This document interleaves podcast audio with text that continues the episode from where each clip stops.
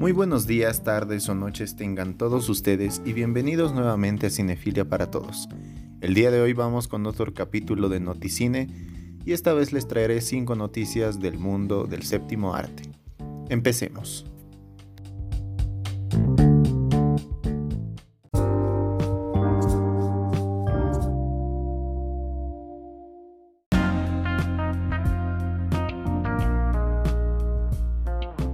Para empezar el noticine del día de hoy vamos con una noticia para los fanáticos de Marvel, y es que Spider-Man Un Nuevo Comienzo 2 comienza oficialmente su producción.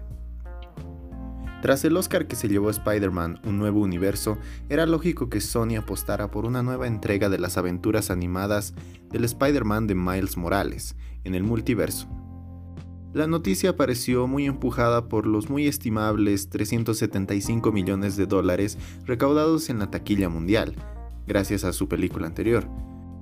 Y aunque nada habíamos vuelto a saber de esta secuela, que tenía su fecha de estreno fijada para abril del 2022, y que finalmente parece que llegará unos meses más tarde, en octubre, hoy llegan buenas noticias. La producción oficialmente está en marcha. El animador Nick Kondo ha sido quien ha compartido esta noticia a través de sus redes sociales, donde, junto a un video teaser, especifica que hoy era el primer día de trabajo de Spider-Man Into the Spider-Verse 2. El video como tal no ofrece ninguna pista real sobre la trama de la secuela que dirigirá Joaquín Dos Santos, pero la noticia en general es fantástica, tanto para el sector en general, después de tantos meses anunciando solo cancelaciones y retrasos. Sin duda, es una buena noticia también para el universo de Spider-Man en general, pues hasta ahora solo ha podido comunicar retrasos en los estrenos que había programado dada la pandemia mundial y al cierre de los cines. Porque tanto Morbius como Venom 2 iban a llegar este 2020 en el verano y otoño respectivamente, pero finalmente lo harán a mediados del 2021. Vamos con la segunda noticia, y una que ha causado mucho revuelo y un tema un poco muy conocido y muy discutido en redes sociales, pues HBO ha retirado temporalmente de su catálogo Lo que el viento se llevó ante supuestas acusaciones de racismo. Lo que el viento se llevó está considerada como una de las mejores películas de la historia del cine. De hecho, el American Film Institute la colocó primera en la lista por delante de Ciudadano Kane. Lo que el viento se llevó es una epopeya inabarcable de cuatro horas que muestra todo lo que el cine puede ofrecer. El estreno fue un auténtico fenómeno social y hoy en día sigue siendo la película más taquillera de la historia, teniendo en cuenta la inflación de esos años, claro. Pero siempre ha sido muy criticada su visión, un tanto idealizada del esclavismo de finales del siglo XIX en Estados Unidos, claro pese a que uno de sus personajes, Red Butler, interpretado por Crack Gable, se burle de todo ello y destaque partes negativas del país. Esa imagen del racismo norteamericano no ha envejecido muy bien. Pero es cierto que tampoco podemos exigirle a una película de esos años los estándares actuales de 2020. Debido al asesinato de George Floyd, ciudadano afroamericano, a manos de un agente de policía blanco, el movimiento Black Lives Matter ha resurgido con fuerza, extendiendo por todo el mundo protestas contra el racismo que nos rodea. Y HBO, que lanza su plataforma de streaming HBO Max, se ha visto envuelta en esta polémica.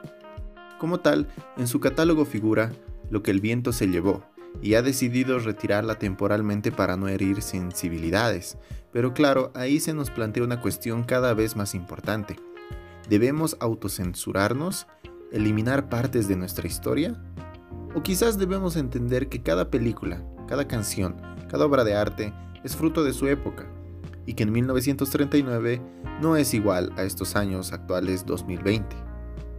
Pero aunque discutamos todo esto horas de horas acerca de lo que se puede cancelar y no, HBO volverá a incluir la película, eso sí, con una advertencia sobre ciertas escenas y diálogos que podamos ver. Es interesante analizar este tema de la cancelación, pues se ha puesto muy de moda, así como los movimientos LGTBI. Ahora, la cancelación viene fruto de las protestas en las redes sociales, un tema del cual podremos hablar en otro programa. Pero ahora, sin dejar de lado las noticias, vamos con la tercera. Y esto habla también en parte un poco polémico, pues vamos a hablar del sexo con CGI, porque así pueden ser las próximas pautas en Hollywood. Los estudios llevan desde el pasado mes de marzo deseando volver a recuperar la normalidad y poder retomar todos los rodajes que fueron parados debido al coronavirus. Ahora que muchos de ellos parecen estar preparándose para reanudar sus producciones a partir del 12 de junio, hacer que Hollywood vuelva a funcionar no es tarea fácil, siendo un tema complicado el de los rodajes de escenas de sexo, ya que obviamente implica el contacto físico entre dos personas, o dos o más personas. Al parecer, según informa The Sun, muchos de estos momentos eróticos podrían llegar a solucionarse a través del uso de CGI. Hollywood habría adoptado nuevas pautas sobre cómo llevar a cabo sus rodajes con las medidas sanitarias estando siempre presentes. Estos procedimientos estarían dentro de una lista en un documento de 22 páginas al que medios, como el citado, han tenido acceso. Entre las medidas a seguir se establecería que, entre comillas, los momentos de contacto cercano que existan en los guiones, escenas de sexo o eróticas deberán ser reescritos, descartados o solucionados con la técnica del CGI. Y díganme qué les parecería a ustedes. Ver una escena de sexo en donde no involucre implícitamente a los dos actores principales, o a quienes se involucren. Ahora solo veríamos trabajo por computadora. Algo interesante. Bueno, ahora pasemos a la cuarta noticia. Hablemos ahora de Matrix 4, pues les contaré la sinopsis y todo lo que se sabe hasta el momento. El cine actual le debe mucho a las hermanas Wachowski, y a Matrix obviamente. La película protagonizada por Keanu Reeves y Carrie Ann Moss revoluciona el género de la ciencia ficción, el de acción y el cine en general. Estrenada en uno de los mejores años en cuanto a películas se refiere, 1999, sus revolucionarios efectos especiales dejaron huella, al igual que sus coreografías espectaculares. Por su lado también no hay que quitarle mérito a las luchas que se venían prestadas del cine oriental, pero que americanizadas se las veía mucho mejor. Matrix como tal tuvo dos secuelas, que aunque no tuvieron el mismo aplauso de la crítica, son altamente recomendables, y hace poco menos de un año se anunció que tendríamos Matrix 4. Bueno, ahora vamos con los datos más técnicos. Como tal, la nueva entrega de Matrix, conocida por ahora solo como Matrix 4, tiene una fecha de estreno fijada para el próximo 21 de mayo de 2021. Tendrá que enfrentarse en taquilla a otra película de Keanu Reeves, John Wick 4, que se ha elegido el mismo día para su estreno. Como curiosidad, hay hace tiempo una petición en internet para que ese día 21 de mayo se convierta oficialmente en el día de Keanu Reeves. Pequeña curiosidad. Vamos con la sinopsis. Poco se sabe de la sinopsis de Matrix 4 hasta ahora, pero muchos son los rumores, desde que podría ser toda una precuela hasta que Morfeo sea el malo de la película, pasando incluso por los viajes en el tiempo. Lana Wachowski no ha querido adelantar nada de la trama, y quizás es lo mejor para que podamos llegar al estreno sin nada de spoilers y sorprendernos como la primera vez. Dentro del reparto de Matrix 4, aunque no hay muchos confirmados, es obviamente que ya sabemos la noticia de que Keanu Reeves volverá a interpretar a su personaje de Neo el elegido. Carrie Ann Moss también regresa como Trinity y Lambert Wilson como Merovingo o Jada Pinkett Smith como Niobe. El que no regresará obviamente es Hugo Weaving como el agente Smith debido a un problema de agenda con su obra de teatro The Visit. Jaya Abdul Maten II, Jonathan Groove, Priyanka Chopra, Helen Holman y Neil Patrick Harris son los nuevos fichajes de la película, aunque no se sabe qué personajes interpretarán, aunque mucho se rumorea que Abdul Maten II interpretará a un joven Morfeo y Helen Holman a una joven Trinity. Ahora hablemos un poco de la directora, que en esta nueva, nueva entrega volverá a ser Lana Wachowski, pero esta vez sin su hermana, y con un guion de Alexander Hammond, David Mitchell y la propia Lana Wachowski. Lo que más llama la atención es que Chad Stahelski, el creador de John Wick, vuelve también en esta nueva entrega para ayudar a elaborar coreografías de las escenas de lucha y acción. Como tal en sus palabras dice, nos pidieron a David Leitch y a mí que ayudáramos con las coreografías y el entrenamiento físico de alguno de los actores. He ayudado en una secuencia y David en otra. Lana ha regresado con mucho amor que dar en esta reunión familiar, así que ha sido muy divertido, sobre todo volver a encontrarse con gente del equipo de nuevo. Acabábamos de terminar una secuencia en San Francisco justo antes de que comenzara la pandemia. Como tal, no existe un póster oficial por el momento de Matrix 4 y tampoco un tráiler. Pero lo que sí tenemos es algunas escenas filtradas desde los sets de grabación de Matrix 4. En esta modo de resumen les mencionaré dos. Una es un día lluvioso en una calle solitaria y Neo camina sin rumbo, y en la otra tenemos a un auto escapando de una multitud de personas que lo rodea y trata de detenerlo a toda costa.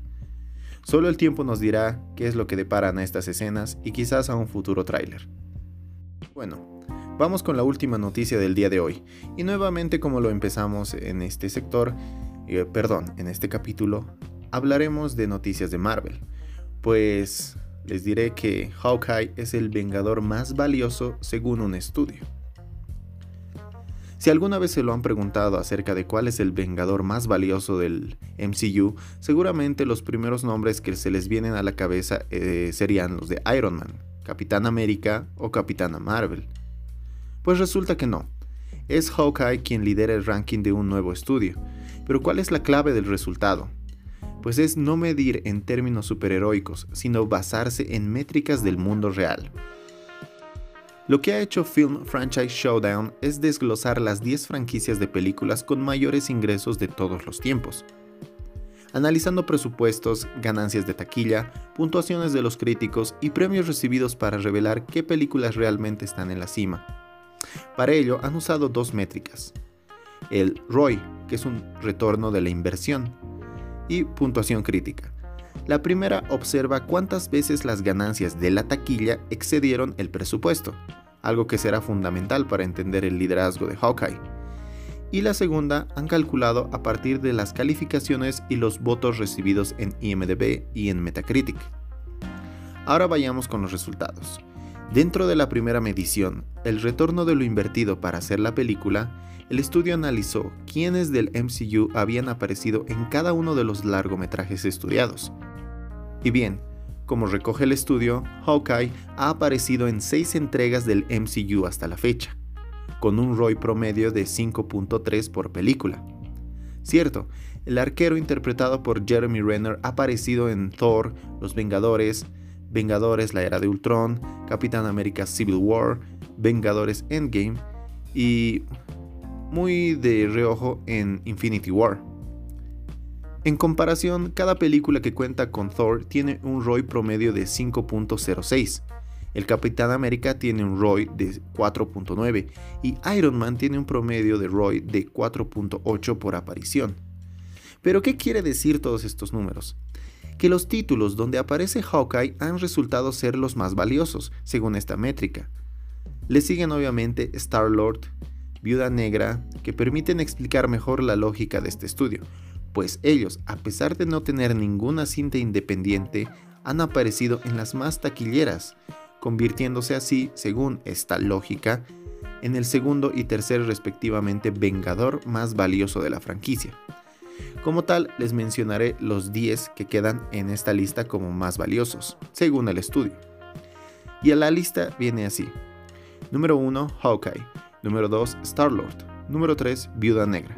Número 4, Capitán América. Número 5, Iron Man. Número 6, Thor. Número 7, Nick Fury. Número 8, Hulk. Número 9, Black Panther. Y número 10, Doctor Strange. Sin duda, un dato curioso para algunos que piensan que Hawkeye es el vengador más inútil de todo el grupo.